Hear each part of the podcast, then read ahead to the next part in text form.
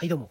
きよです。えー、ふと思い出した話でね、あの、太陽がどこから昇って、あの、どちらにこう落ちていくのか、沈んでいくのかっていう、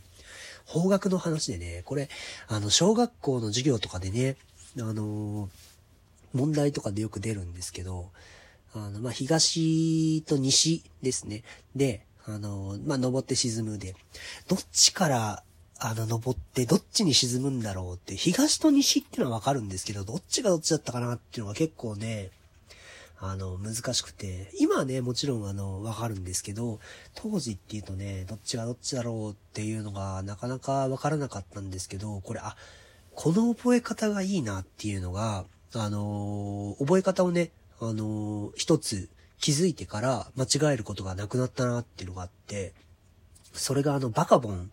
の歌なんですけど、あれがあの、バカボンのオープニングかな？なんか、主題歌かちょっとわかんないですけど、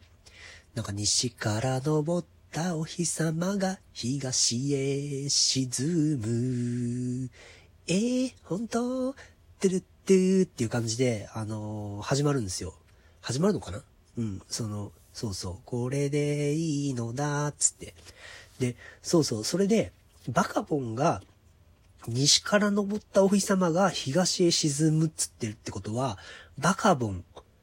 はバカだから間違えてるなっていう感じで、あ、ということは太陽は東から昇って西に沈むんだっていうのをこう覚えれるようになりましたね。だからそのテストとかでね、出た覚えあるんですけど、その時にね、あの心の中で西から昇ってたお日様が東へ沈む。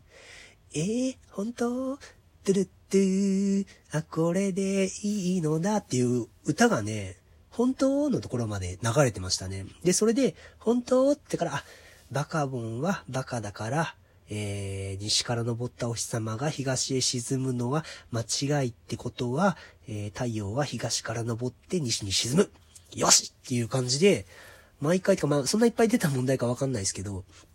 うん。あの、これだなっていうのをこう、はっきりきっかり覚えれたなっていう記憶ですね。それ以降は僕はあの、太陽がどこから昇ってどこに落ちていくのかっていうのを間違えたことがないです。はい。えー、西から昇ったお日様が東へ沈むというお話でした。以上です。